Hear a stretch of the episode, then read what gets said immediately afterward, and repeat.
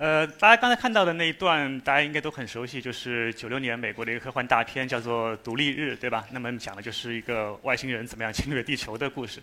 呃，那么今天我过来，本来他们是说，哎，你讲一讲这个什么量子力学吧，因为我之前写过一本量子力学的科普书嘛。后来我说，这个量子力学你要讲明白，不是说什么半个小时、一个小时的事儿，对吧？呃，你们能不能换换个话题？然后说，呃，我说你们想要讲什么样的话题呢？他们说，哎，最好讲点儿有哲学深度的啊，最好是很深奥的，关于什么宇宙的什么基本终极的规律啊，或者人类什么呃何去何从这样的东西。然后我就想想说，哎。呃，其实这个事情啊，就是寻找外星人这个事情，正好符合你们所说的一个要求，而且好像很多人平时也没有想过这方面的问题啊，所以今天我们就来讲一讲这个关于寻找地外生命的一个事情啊。我们起的名字叫做“宇宙大静默”啊，为什么要取这个名字？呃，可能等会儿我们就会讲到。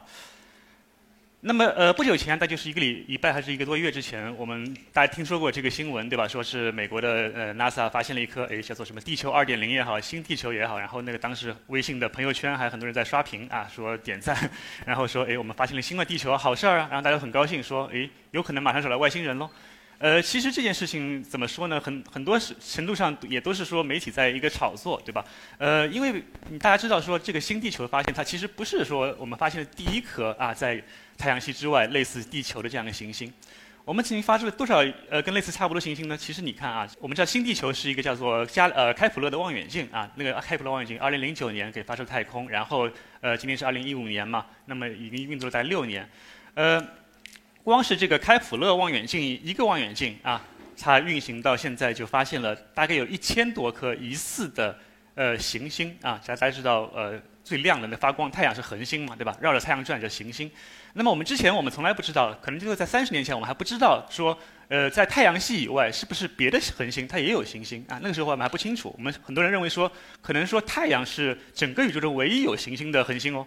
啊，有这种可能性，但是最近几十年啊，特别是最近几年，我们的科学发现就越来越多的显示说，哎，基本上我们可以认为说，呃，有行星在宇宙中间是一个非常平常啊、非常普通的事情。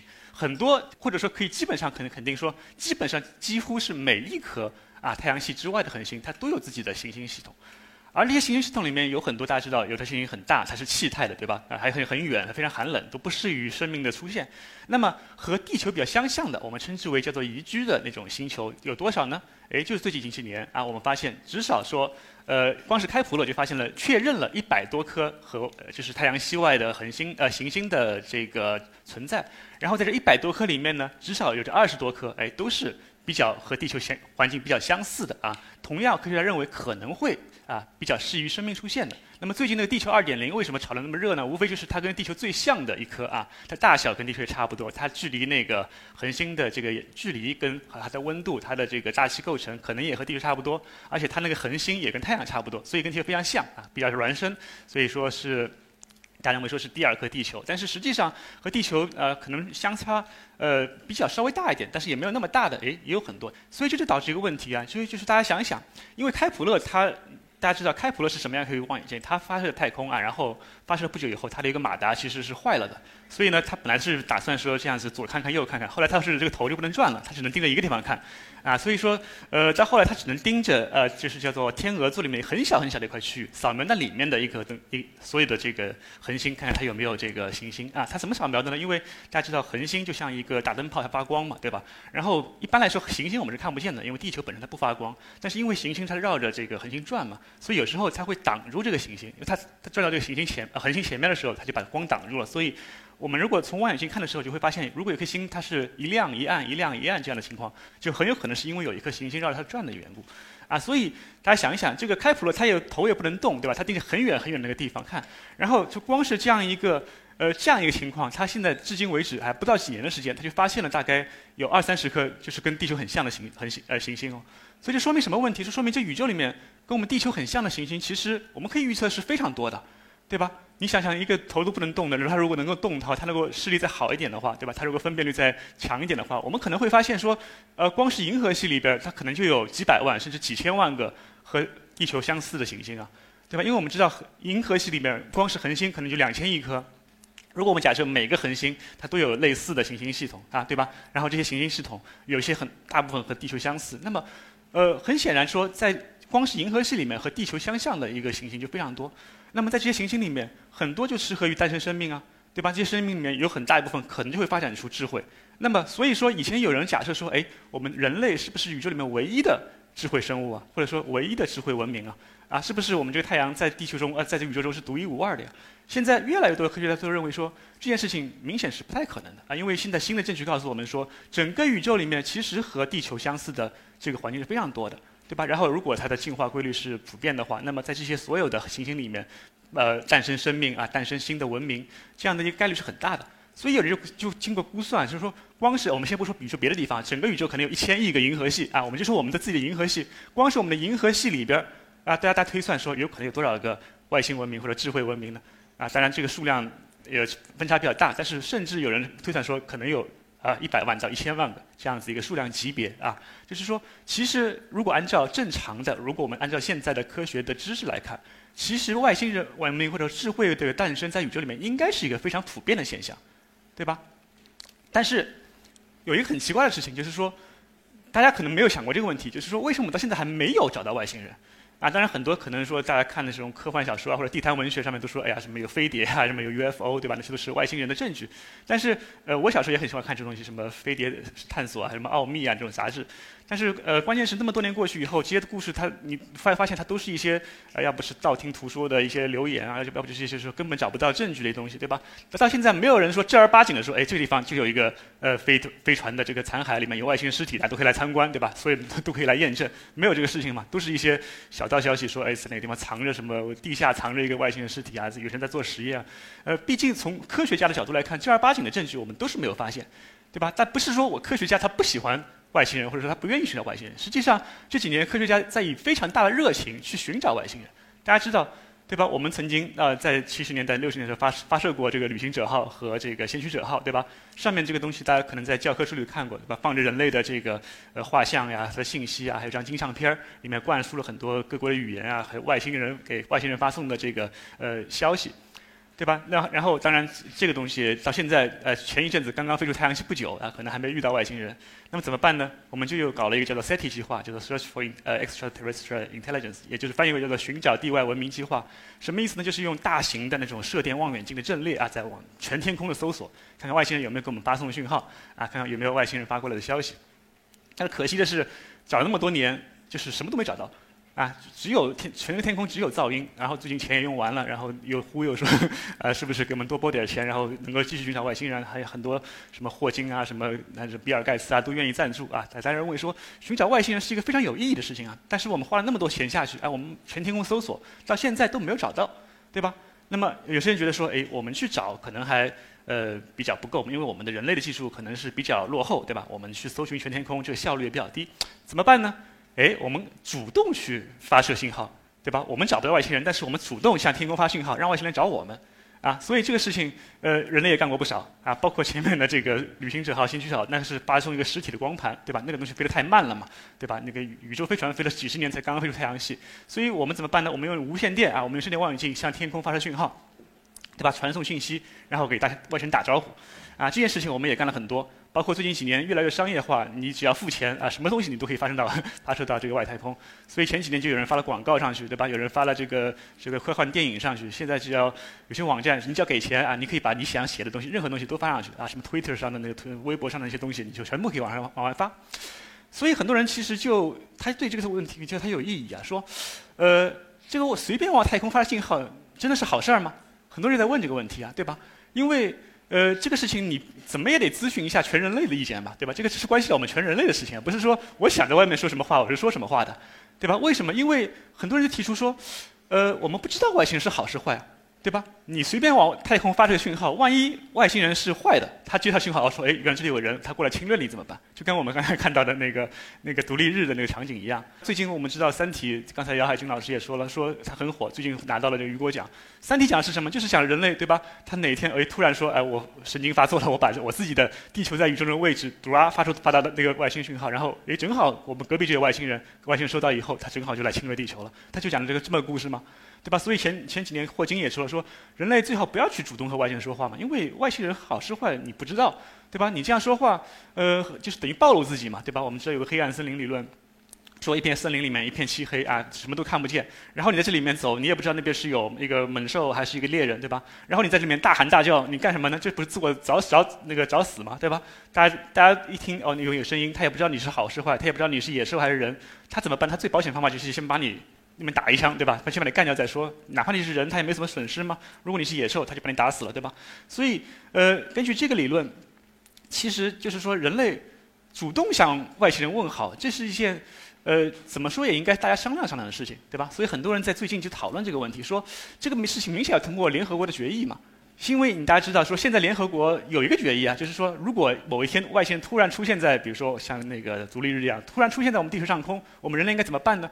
现在是有一个决议说，哎，大家政各国政府至少应该你先，我们先开个会，对吧？然后达成统一的一个行动方案，我们才去向外星人决定说，哎，我们是欢迎他呢，还是是你给他发个导弹去打他呢，对吧？因为你不能说自说自话，有的人说，哎，你好，你好，有的人说，呃，先给他发个导弹再说，对吧？这个的事情要统一意见。但是在我们没有发现外星的时候，在我们还不知道外星人是好是坏的时候，我们应不应该说主动去暴露我们地球的这个信息啊，暴露我们地球的这个位置？这件事情明显也应该说。大家先有一个共识嘛，对吧？各国先要讨论一下嘛。所以最近很多人在说这个问题。其实这个事情不是说最近才有的，不是说《三体》出来之后，很早以前啊，当我们刚才说的发射那个旅行者号的时候，大家都已经讨论过。当时有个笑话啊，就说当时在 NASA 工作的一个科学家，他回家以后，他女儿就跟他说了，他说：“爸爸，今天啊，我给自己拍了一张裸照，然后我还唱了歌，然后我还把我们家的那个地址全部刻在光盘里面，然后把这光盘扔到大街上，你觉得怎么样？”他爸说：“你有毛病吧？这不是找死吗？”对吧？那女儿说：“你也知道是找死啊？那你把我们人类这个这个画像啊，我们的地球信息都扔到太空里面，这不是一样的性质吗？”所以很多人就在讨论这个问题。但是现在问题是说，不管我们讨不讨论啊，因为。呃，因为这个事情不是说我们现在才有的，当年就是我们呃，一九七四年在阿雷西博啊，在波波多黎各阿雷西博，当年我们科学家发送了信息。你看左边那个图就是我们向外星人发送的一个讯号。那大家可能看不懂啊，但其实里面交代了很多，把我们地球秘密基本上全部暴露了。啊，那个那个绿色的其实是我们人类的这个组成我们人类的这个 DNA 的各种构造啊，我们有多少种核 呃脱氧核糖核酸，有多少种核苷酸啊，然后我们的人类的地球在里面位置啊，什么什么什么，全部都写在里面。可能大家觉得说外星人未必看得懂这个啊，这个这个是一个问题。但是他们万一看得懂，他们万一过来，哎，就利用这个信息过来侵略地球了，怎么办呢？但是很多人就是觉得说，你现在讨论这个已经有点为时过晚，对吧？就是为时过晚，因为再讨论这个来不及了。因为无论如何，我们已经暴露了。因为你要知道，就发送信号不是今天开始的。自从我们发送一个东西叫无线电，这个时候我们就开已经开始向外空传送电传送信息了，对吧？第一次我们说全球的电视转播。可能是在一九三零啊三六年期间，当时那个德国呃慕尼黑开奥运会，当时就是说德国希特勒那时候还当任呢，说说我们显示德国的这个技术多么强劲啊，多么科学多么先进，我们向全世界转播这个奥运会讯号。这个时候，它电视讯号也是无线电传播的，这个时候它的信号就已经传出大气层了，以光速往外飞，对吧？就泼水泼水难那个覆水难收啊，你想追也追不回来。那么从此之后，其实我们任何的这个转播，这个呃电视也好啊，包括我们每次打手机也好，用手机传播讯号也好，包括我们一些呃开通雷达也好，所有一些信号它全部是向外太空传播的。所以这些讯号，其实你现在讨论说啊，要不要向外太空发射，已经没有意义了。它已经能够传得很远了。当然，有些人说，呃，可能这些讯号它的那个信息比较微弱啊，它可能传不了那么多远。但是最近很多人都研究过这个问题，啊，就是说，比如说看这张表，说一个普通的一个电视的这个一个发射站，其实只要外星人他，我们假设他技术足够发达的话，他在很远地方，他仍仍然能收到。一般的认为说是四十光年之外，他都还能收到这样的信息。所以说，呃，其实现在我们要面临的问题不是说我们还要不要再向外太空发射信号，而是说我们已经向外太空暴露了我们地球的这个位置。那么接下来应该怎么办？如果外人、外星人万一真的过来侵略我们的话，那该怎么办？但是还有人说，其实，呃，因为我们也真的不知道说这些信号是不是能够导致外星入侵嘛，而且。这些信号对我们来说还是非常有用的嘛，对吧？你想象说，我的我说啊，为了保证说地球将来不会被外星人入侵，我们今天从此今天开始，我们就再也不看电视了啊，再也不打手机了。更关键问题是我们再也不能开动雷达了。这个雷达也是保护我们的一个非常重要的东西啊。我们我们探测小行星，万一哪颗小行星要撞到地球的话，没有雷达我们是不知道这个事情的。所以很多人说，呃，其实你对吧？你开动雷达也是死，如果不开动雷达也是死，那还是开了吧，对吧？因为我们也不知道外星人有没有会过来，呃，我们要死也死个明白。但是这是一个问题，呃，更奇怪的一个问题就是说，我们想一想啊，我们已经在三十年代，我们其实向外太空传射讯号已经差不多一百年了。就是说，假设三十年代我们第一次把这个无线电波发射到地球之外，它在外面已经传播了一百光年了。但是我们至今为止，就像刚才说的一样，我们没有发现任何外星人对我们的回应，没有外星人曾经访问过地球，没有外星人曾经把我们这这些讯号传回来，也没有外星人根据这些信息到今天为止来侵略地球。其实这是一个很奇怪的事情，大家可能平时没有这样想过啊。但是对于科学家来说，这是一件非常不可思议的事情。所以，今天我们就说的什么叫做宇宙大静默，就是至今为止我们在整个宇宙里面没有听到任何来自外星人的声音，整个宇宙来对我们来说是一片静悄悄的。其实我们不知道这是为什么，整个宇宙对我们来说叫做 Great Silence，是个大静默，好像我们人类是整个宇宙里面唯一能够说话的、能够发出声音的这样一个智慧的文明。这是为什么呢？所以，这是一个很奇怪的现实，就是说，在我们今天，至少从我们的眼角度来看来，整个宇宙是空空荡荡的，它里面一个人都没有。而且，地球到现在还没有被外星侵略，还没有被殖民过，对吧？至少根据我们现在的我们所知道的情况来看，我们人类啊，地球已经五十亿五十亿年的寿命了，我们人类是地球上第一个出现的智慧文明，在我们地球之前，从来没有任何一个先进的智慧文明啊，不管它殖民也好，还是在这个原生也好。它从来没有在任何出现过。我们是第一个在地球上出现的智慧文明。我们是原生的，我们是原生土著，而且我们是第一个。在我们之前有些恐龙啊什么东西，但是它都没有发展出智慧。这是为什么呢？这是一个非常奇怪的问题。所以，当年有一个大科学家叫费米，费米就问了这个问题：说，如果宇宙那么大，如果宇宙里面那么多跟地球相似的行星，如果这行星上面很有可能都发展出外星生命，那么为什么我们到现在都还没有找到外星人呢？这是一个悖论，这是一个费米悖论。大家可能说了啊，因为一般人认为说，可能说银河系太大了啊，那些行星太远了，就算有外星人，他们也飞不过来。其实如果你稍微想一想，你会发现这其实并不是这样。银河系啊，我们就光以银河系为例，银河系说大其实也不大，说小当然也不小。我们的银河系它直径是十二万光年，也就是说，呃，就它一个圆盘嘛，它从盘子一头到另外一头是十二万光年的距离。但是银河系跟宇宙一样，它很古老啊，它已经有一百三十六亿年的历史了。我们就要想一想，如果文明出现它是平均的话，那么。平均，如果说银河系里曾经出现外星文明的话，它应该是，呃，比如说几十亿年就应该出现了，对吧？对吧？甚至上百亿年都可以出现。那么，只要在那么多文明里边有一个它有这样的想法，说我要征服整个银河系。他能怎么做呢？他很简单啊，对吧？他不断的派出飞船，然后一个飞船到了当地，然后他在当地殖民，然后在当地又建造更多的飞船，对吧？然后这样子，跟我们人类征服地球是一样的吗？我们人类征服地球也不说一个人他就征服地球了，对吧？他是一代又一代人，对吧？今天我们从亚洲的呃非洲起源，走出非洲以后，然后到了亚洲，在亚洲当地待了一阵，然后繁衍后代，然后更多的人开始向欧洲啊，开始向这个北美洲，开始向大洋洲这样子不断的散布出去。那么只要有。一个啊，外星文明，它是也是采取这样的方法，它一代一代的在飞船里面，对吧，繁衍后代，然后到了一个星球，它当地居住一段日子，然后用当地的资源造出更多的飞船，这样子病毒式传播下去的话，其实你会发现，一个文明它占领整个银河系，它并不需要花多少时间，因为我们说了啊，银河系的直径是十二万光年。对吧？也就是说，如果你是光速的话，你从一头飞到另外一头，你要花十二万年的时间。当然，可能说光速这个东西太大了，对吧？它外星人他只要造出一个飞船，它的呃速度是光速的十分之一，甚至一百分之一也好了。因为我们按照人类现在技术来说，光速的一百分之一其实是是一个不是很一个高深的技术。你只要很呃善于利用宇宙里面那些引力的加速啊，这些东西很难很容易达到的。所以，只要一个外星文明它造出了很多啊能够达到光速百分之一这样的速度飞船。对吧？它从银河系的一头飞到另外一头，它也只需要一千两百万年。一千两百万年听起来很长啊，但是你想一想，银河系已经有一百三十六亿年的历史了，对吧？哪一个任何一个文明，它只要出现在几十亿年之前，它只要想有这样子的动作，它有足够的时间来征服整个银河系。所以，如果说按照正常的逻辑的话，我们应该呃想到的一个问题是说，整个银河系它应该早就被某种文明占所全部占领了，这才是一个符合逻辑、符合这个正常推理的一个推论嘛。但是为什么说我们看到的银河系它正好相反呢？它为什么这个看到银河系完全是空空荡荡的东西，好像是从来没有人曾经在这里面啊呃出现过，没有没有人在这诞生过，没有人征服整个银河系。所以对于科学来说，这是一个非常奇怪啊，而且甚至可以说是百思不得其解的问题。而且从另外角度来说，我们有可能说根本不需要你去亲自去征服整个银河系。其实，在早在上世纪的五十年代，就有人帮我想过这个问题，说将来如果人类我们要去探索整个银河系，我们要去。拿到整个一个地图的话怎么办？不用你说一个人亲自飞过去啊，你造一种探测器就可以了。这种探测器的最大特点是什么呢？它就是说，呃，它可以自我复制啊，它像病毒一样。你你只要有这种技术，说我造出一个探测器，它到飞到一个星星的呃一个恒星的时候，它可以利用当地的资源，利用当地的这种啊呃物质也好，能量也好，它能够把自己复制啊，就跟计算机这个软件一样，对吧？它一个可以变两个，然后两个可以变四个。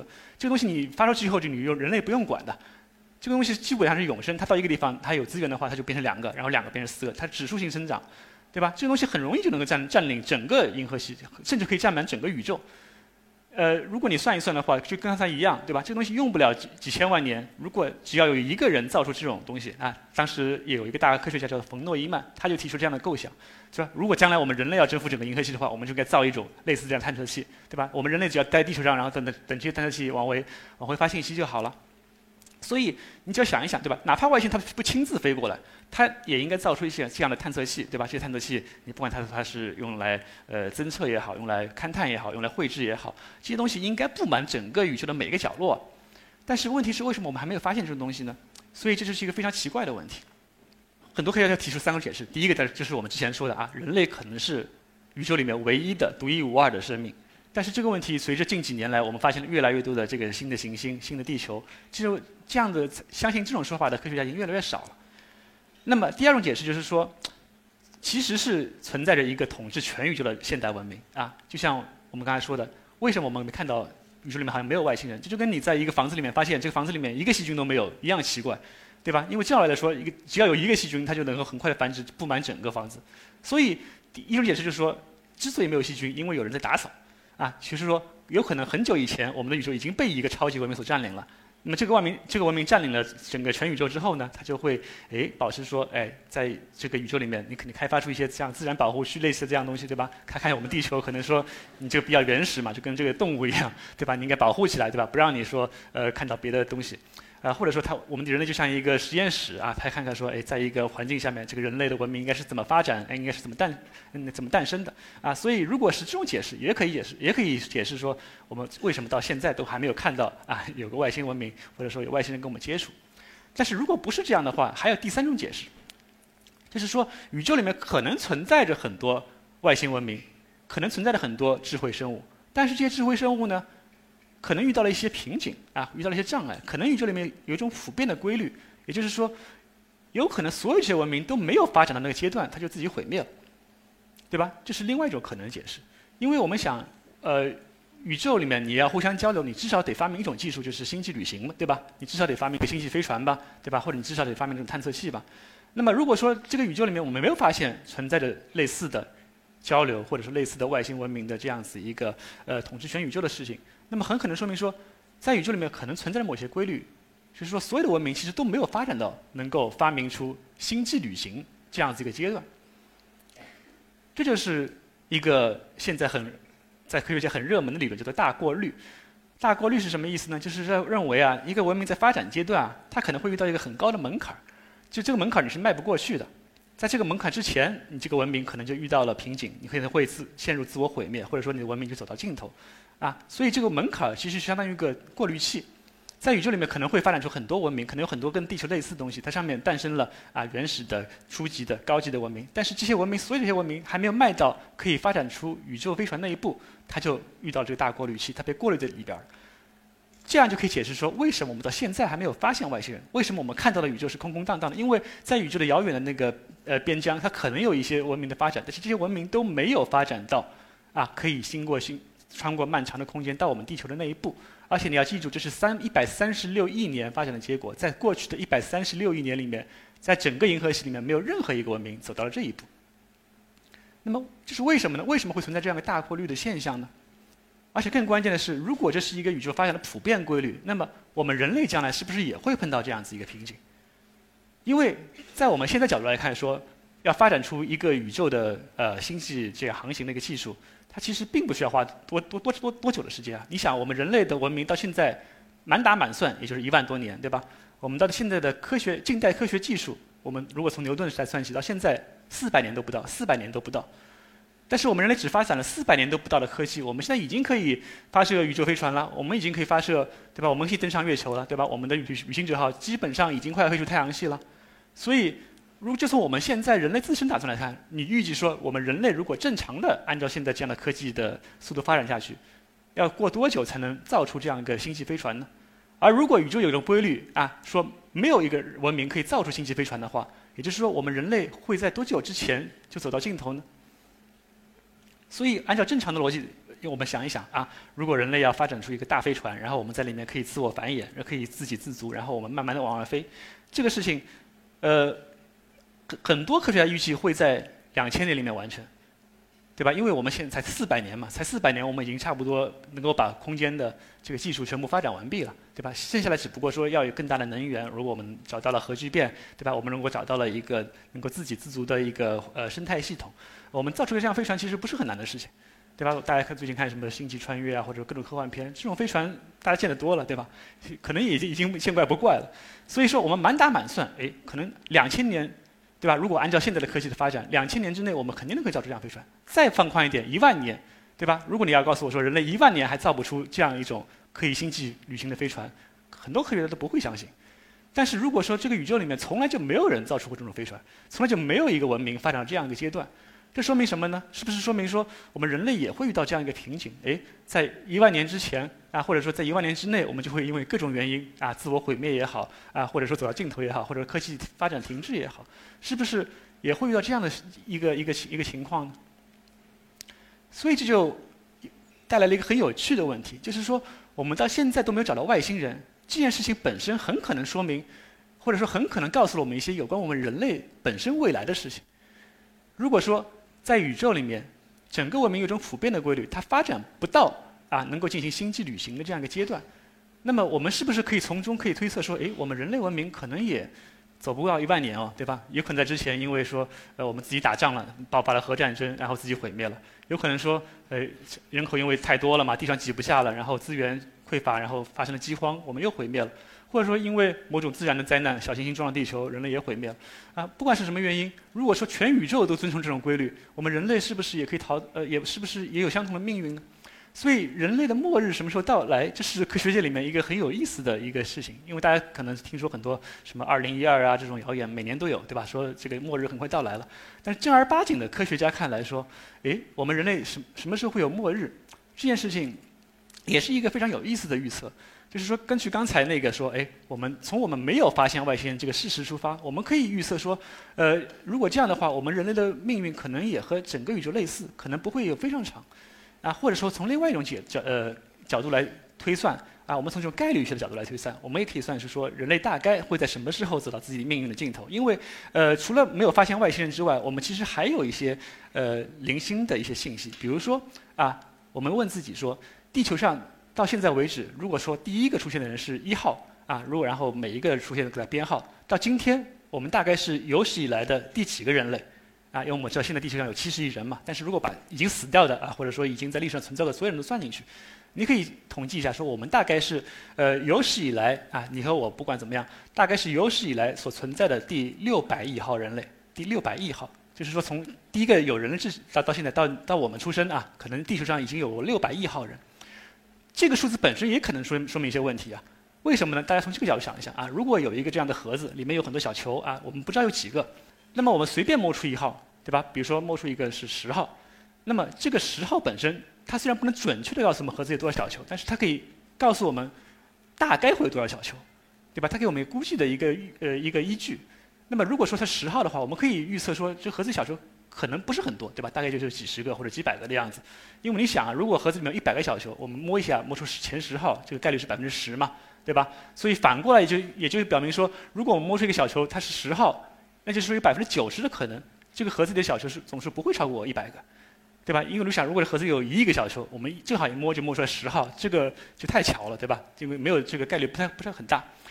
所以类似的啊，我们想一想，如果我们把我们出生看作一种。随机的游戏，你想象，如果我们玩一个游戏，要扮演一个人类，对吧？我们这个电脑随机生成了一个人，跟投胎一样嘛。投胎大家说也是个技术活。现在我们眼睛一睁开，发现我们投胎了，对吧？我们假设我们投胎是个随机事件，我们眼睛一睁开，发现，哎，我们正好是，哎，我投胎到地球上的时候，正好是地球上的第六百亿号人。那么，就跟这个小和小球的故事是一样的。假设我说我们人类，比如说要它从一开始到灭亡，它总共。比如说存在着 n 号人，我们不知道这 n 是多少，对吧？第一个人是一号，然后灭亡前最后一个人，我们假设他是 n 号，然后你在这里面随便投胎了一个，你发现哎你是第六百亿号，这个问题跟这小学生问题是一样的，你就可以从这六百亿这个数字来预测说我们大概，对吧？整个人类的总数会是多少？其实是一样的嘛。既然你是第六六百亿号人，那就说明你有百分之九十的可能性，整个地球的人类总数不超过六千亿个，或者是百分之九十五的可能性，这个地球总总人数不会超过一万两千亿个。所以也就是说，有百分之九十五的可能性，从第一个人类出生一直到最后一个人类出生，这个总数 n 可能不超过一万两千亿个。那就什么什么意思呢？也就是说，从今天开始，对吧？我们是六百亿颗人嘛，还有。一万一千四百亿个人将出生，因为总数不超过一万两千亿嘛。那么这需要多久呢？你从现在的人类的出生率或者是他们的概率算一算就知道了。假设未来如果全球稳定在一百亿多人左右，然后平均每个人会活八十八十岁，对吧？那么一万一千四百亿个人，他只要花九千一百二十年就可以全部出生。也就是说，在未来一万年里面，这一万一千四百亿个人就将全部出生。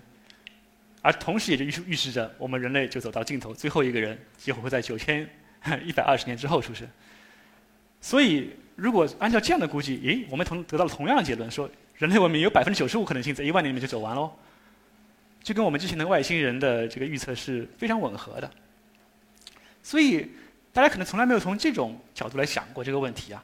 但是，呃，当你发现说，诶。有一些关于宇宙的一些终极的规律，或者我们人类所知道的一些呃奇怪的信息来看，其实我们生活在这个世界上是一件非常非常巧合的事情，非常非常巧合的事情。我们正好是我们所知道宇宙里面唯一的一个智慧生命，我们正好是这个地球上，这个地球有五十年亿年的历史，我们正好是这个地球上五十亿年里面第一个第一个有智慧的生命。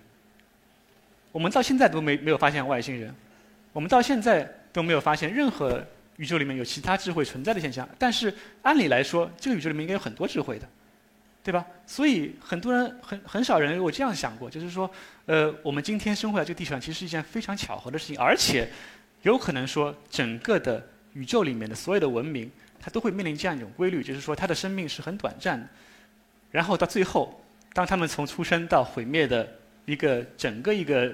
发展过程中，他们都没有机会发展到这样子的科技，然后让让他们能够遇到彼此，然后能够遇到彼此，然后能够相互交流。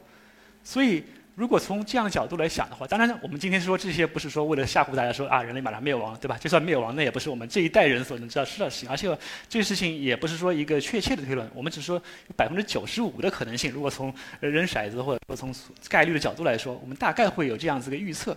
我们想说的只是说，诶。有很多事情我们平时都不去想，啊，有很多事情，包括宇宙，包括听起来很遥远的关于寻找外星文明的这件事情，和我们人类自身命运好像没有什么关联。但是，人既然是作为宇宙的一员，人既然是作为宇宙的一个文明存在，它的发展规律必然和宇宙的这个所有的信息和外星文明是息息相关的。对于外星人来说，他们发生了什么，他们将遇到什么命运，它本质上也决定我们人类自身将来它的未来是怎么样的。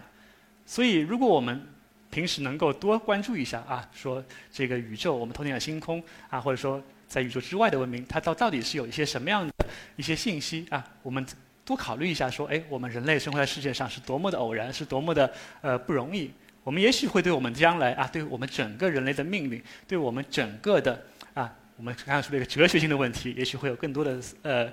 更深刻的思考啊，所以今天我们大概就分享这一下的问题，像希望说大家在这个世界上啊，在很多呃现实的问题之外，也有一些这样子的一些思考，好不好？谢谢大家，哎。